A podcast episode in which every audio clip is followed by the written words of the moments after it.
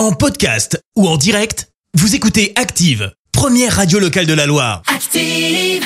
L'actu vue des réseaux sociaux, c'est la minute hashtag.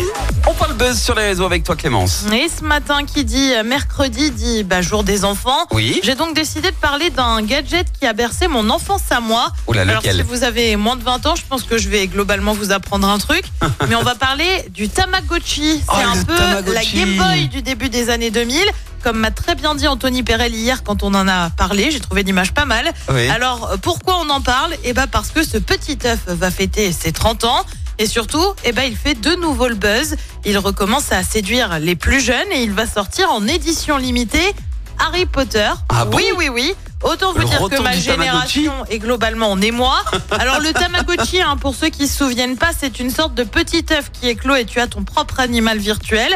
Après, bah, c'est simple, il faut s'en occuper, jouer Voilà. avec lui, lui donner à manger, nettoyer sa cage, bref, un animal virtuel ultra pixelisé. Parce que 30 ans en arrière, on n'avait pas encore toutes les prouesses euh, qu'on peut faire aujourd'hui, Ah globalement. non, ça c'est sûr. Il fallait, un peu miser sur ton imagination, quoi. Mais forcément, et ben l'annonce de tout ça, ça a fait des nostalgiques, notamment sur Twitter.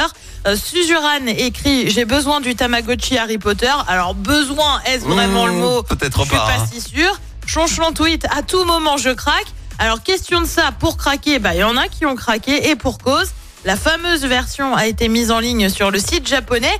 Il était bien sûr possible de précommander, mais ça, bah, c'était avant. Ah. Tout a été en rupture de stock le jour de l'annonce de la sortie de ce nouveau Tamagotchi. C'est Et ouais, incroyable. des nostalgiques, il y en a beaucoup. C'est dingue la hype euh, autour de- du Tamagotchi, encore. hyper à la mode. Mais c'est incroyable. Après, peut-être qu'il y a le, le- le combo aussi avec Harry Potter, parce que de- les fans d'Harry ouais, Potter Harry sont Potter, des c'est la millions. même génération que Tamagotchi en fait. Ouais, bah ouais, t'as raison finalement. Donc, euh, mais ça revient à la mode, parce qu'Anouk à la rédac nous disait Oui. que sa sœur, je crois, Ouais. sa petite sœur qui a 7 ans, était en train de rejouer au Tamagotchi. Mais non. Donc ça revient à la mode en fait. Ah ouais, donc euh, du, du coup, on, on transmet ça aussi aux Voilà. enfants, c'est incroyable. Moi, j'ai jamais réussi à le faire tenir euh, plus d'une journée. Hein. À chaque fois, euh, pff, Oh là il meurt. là. Ah oui, parce que si tu le nourris pas bien et tout, bah après il meurt et tu recommences tout. Eh ben oui. Une perte de temps. Mais on Ah s'amusait bien à l'époque avec ça. Hein. c'était génial le Tamagotchi. Bon, écoute, moi je passerai mon tour par contre, ça, ça m'a pas non plus trop marqué. Ah, moi j'adorais ça. Mais pour les fans, bah, si, si c'est redispo, on, on vous tiendra au courant. Bien sûr. Merci en tout cas pour ce moment euh, de nostalgie, euh, Clémence. à tout à l'heure. Merci, vous avez écouté Active Radio, la première radio locale de la Loire. Active.